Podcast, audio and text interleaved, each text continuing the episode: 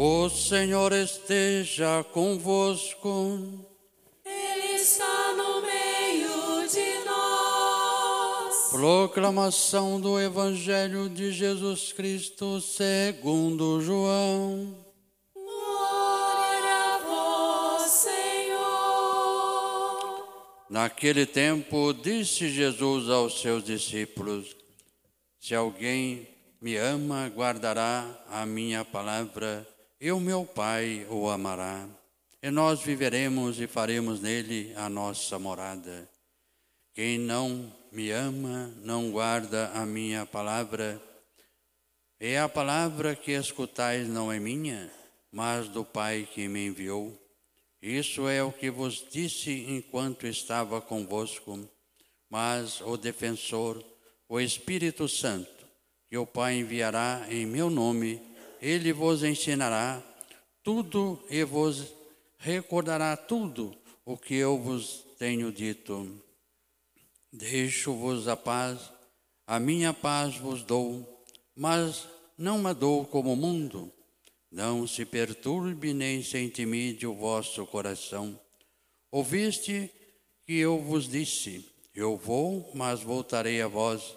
Se me amasseis, ficareis alegres, porque vou para o Pai, pois o Pai é maior do que eu.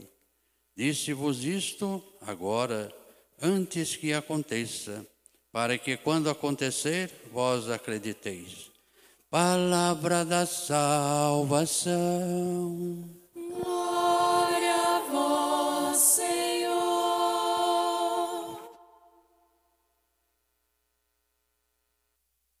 Queridos irmãos e irmãs, queridos jovens catequizanos, a liturgia nos convida nesse sexto domingo da Páscoa, nosso último domingo da Páscoa. Semana que vem nos preparamos para a festa da Ascensão do Senhor e depois a festa de Pentecostes, duas grandes festas. Durante toda essa semana nós refletimos, né, sobre esse essa paz que Jesus nos fala. Refletimos também no amor de Deus, onde Jesus dizia, né, eu vos deixo um novo mandamento, amai-vos uns aos outros como eu vos amei.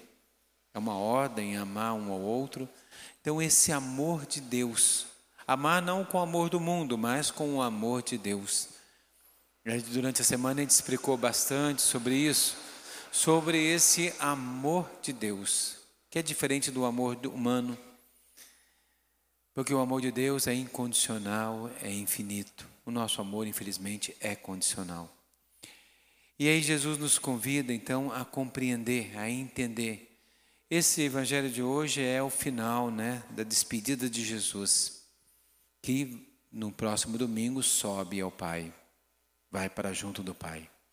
Mas não nos deixa sozinho. Ele vai estar sempre conosco através do Espírito Santo, um novo Paráclito. Paráclito significa advogado, defensor. Ele vai nos mandar o defensor, que vai nos ensinar tudo que Jesus falou para nós e que às vezes nós não compreendemos. É o Espírito Santo que nos faz compreender e acertar os nossos passos, dentro daquilo que nós ouvimos, o que Jesus nos diz. Nós vimos na primeira leitura, né? Durante toda essa semana, a dinâmica sempre foi essa. A primeira leitura falava da ação do Espírito Santo nos Atos dos Apóstolos e a segunda leitura, né? Quando nós vimos a segunda leitura, no domingo passado e nesse domingo, a segunda leitura nos fala da Jerusalém celeste. Então, hoje a primeira leitura fala do início da caminhada da história da humanidade, da história da igreja. E na segunda leitura fala o final desse caminho que é a, no, a nova Jerusalém, a Jerusalém celeste, o reino de Deus. Que essa é o final da caminhada, chegarmos na glória de Deus. Então a segunda leitura fala dessa glória de Deus. A primeira leitura vai nos falar como os apóstolos eram conduzidos pelo Espírito Santo. Jesus parte para o Pai, mas não nos deixa só. Ele está do nosso lado pela ação do Espírito Santo. Ele está junto de nós, perto de nós. sempre do nosso lado. Jesus prometeu que nunca nos deixaria e sempre estaria presente junto a nós, mesmo indo para o Pai. E subindo ao Pai, Ele leva para o Pai a nossa humanidade, a importância da ascensão do Senhor. Por isso Ele fala: se você me ama, você quer o melhor para mim. E o melhor para mim é voltar para o Pai. Então Jesus nos convida a entender, a compreender esse grande amor que Ele nos tem. E isso, pela graça do Espírito Santo, nós podemos experimentar e compreender. Nós vimos na primeira leitura que na caminhada dos apóstolos havia um erro. Começaram, como vinham muito pagãos fora do judaísmo, entrava para ser cristão, se convertiam.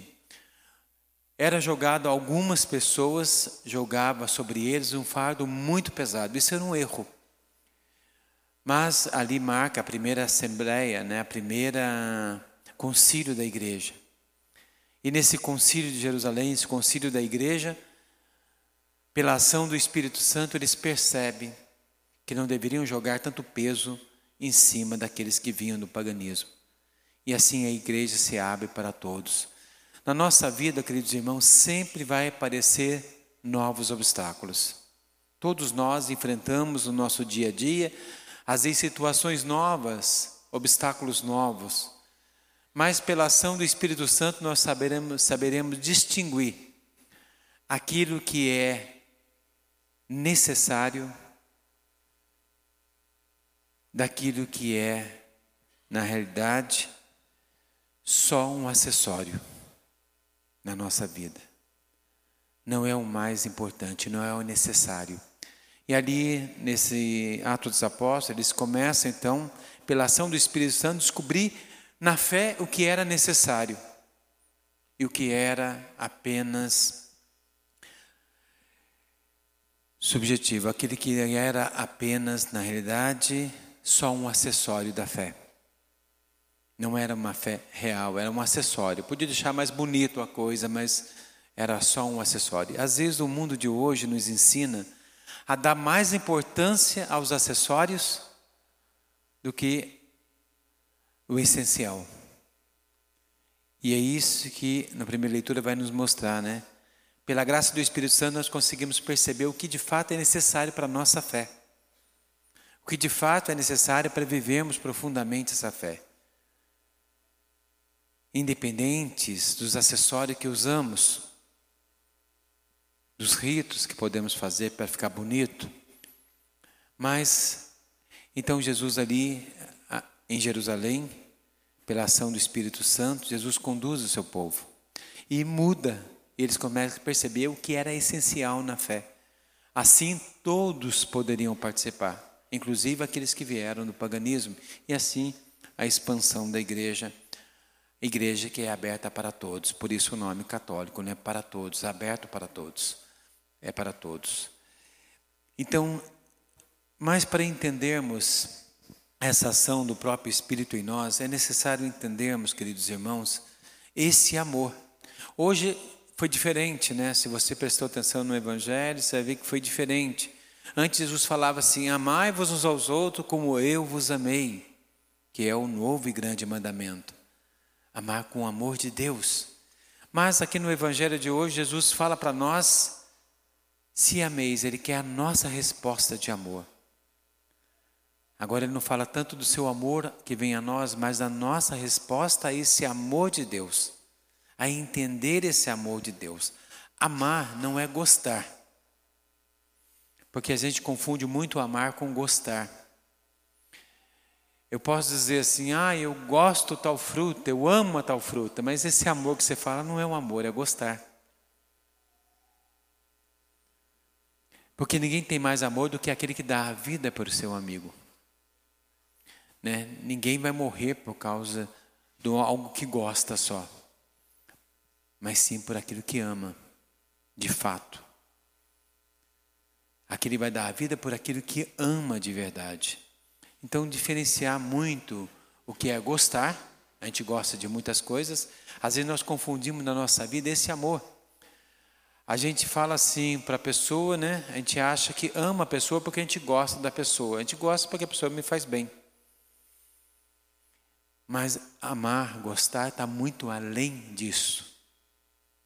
Amar é muito mais do que gostar apenas. Amar é mais profundo. E Jesus nos convida então a viver esse amor, a entender esse amor, que Ele nos convida a compreender, e é o Espírito Santo que vai nos ajudar a compreender isso. Amar de fato é desejar para o outro, amar um ao outro, né, como eu vos amei, esse amor que Jesus nos fala, era amar o outro, desejar para o outro o sumo bem, o bem maior. Mais do que o bem comum que nós desejamos um para o outro. Mais do que o bem comum que a gente quer um para o outro. É desejar o bem maior. E qual é o bem maior? É Deus. É estar em Deus. Esse é o bem maior da nossa vida. É o céu é querer Jerusalém celeste, é querer o céu para o outro. Então, quando nós desejamos céu para todo mundo, para todo mundo, você vai alcançar o céu também. Mas quando você deseja, infelizmente, o inferno para alguém, infelizmente você não vai alcançar o céu também. O céu só alcança quem deseja o céu para todos, independente das pessoas até aquela pior pessoa que você conhece. Temos que aprender a desejar o céu para ela, que ela se converta, muda e que alcance o céu também. O céu tem que ser desejado para todos. Para todos. Então nós temos que aprender a desejar o céu, não o inferno. Quando nós dizemos para o outro vá para o inferno, ou quando nós, a gente fala da boca para fora, mesmo da boca para fora, é bom tirar isso da sua boca. Porque mandar o outro para o inferno é a pior coisa que você pode desejar para alguém. Porque você está desejando o mal supremo para aquela pessoa. Então tem que desejar o bem supremo, não o mal supremo. Porque se você deseja o mal supremo, você infelizmente não vai alcançar também o bem supremo. Então é necessário na nossa vida desejar para o outro o céu. Mesmo aquela pior pessoa que você conhece. Reze por ela, Peça para Deus tocar no seu coração, converter o seu coração, que ela possa também alcançar o céu. E aí eu tenho certeza que você vai alcançar o céu. Essa semana, semana né, no mês de maio, mês de Maria, nós lembramos do, da, ali de Nossa Senhora de Fátima e de maneira especial do Imaculado Coração de Nossa Senhora de Fátima. Nossa Senhora de Fátima, quando ela apareceu, ela mostrou o seu coração cheio de espinhos. Se você olhar né, a imagem de Nossa Senhora de Fátima, a aparição de Nossa Senhora de Fátima, é uma aparição que Maria não sorri. Ela sempre está séria. Por quê? É a aparição em Lourdes, Maria dá sorri. Em Fátima, não. Porque em Fátima, Maria, ela está rezando ela mostra para os pastorzinhos muitas pessoas que estão precipitando no inferno, muitas pessoas que estão indo para o inferno. Isso é um sinal de tristeza a Nossa Senhora, porque Maria, como seu filho, deseja o céu para todos. Por isso que ela aparece e faz a devoção do Imaculado Coração de Maria para que todos aqueles que infelizmente estão caminhando para o inferno, para o mal supremo, possam sair desse mal e buscar o caminho do bem supremo, que é Deus. Alcançar a Jerusalém celeste que a gente viu na segunda leitura. Por isso que Maria apareceu e mostra o seu coração sangrando, com uma coroa de espinhos, um coração machucado para as pessoas que infelizmente sofrem. E ela sofre. E é isso que ela pede aos pastorzinhos: a conversão das pessoas, mudar a vida. E é esse desejo de conversão que nós devemos buscar. Desejar para o outro Deus. Desejar para o outro o bem supremo de Deus.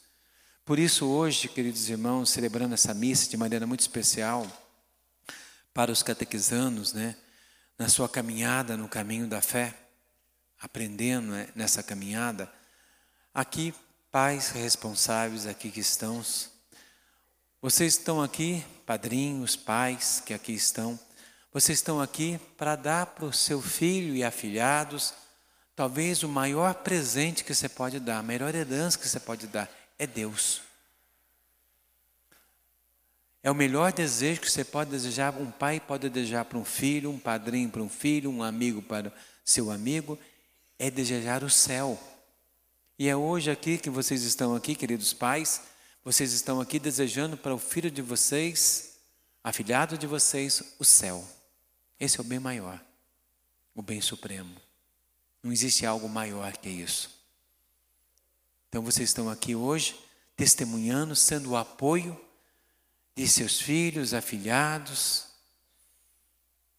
para que eles de fato alcancem esse bem supremo. Isso é amor. Esse é o amor verdadeiro, esse é o amor que Deus quer para nós. Desejar para o outro o céu.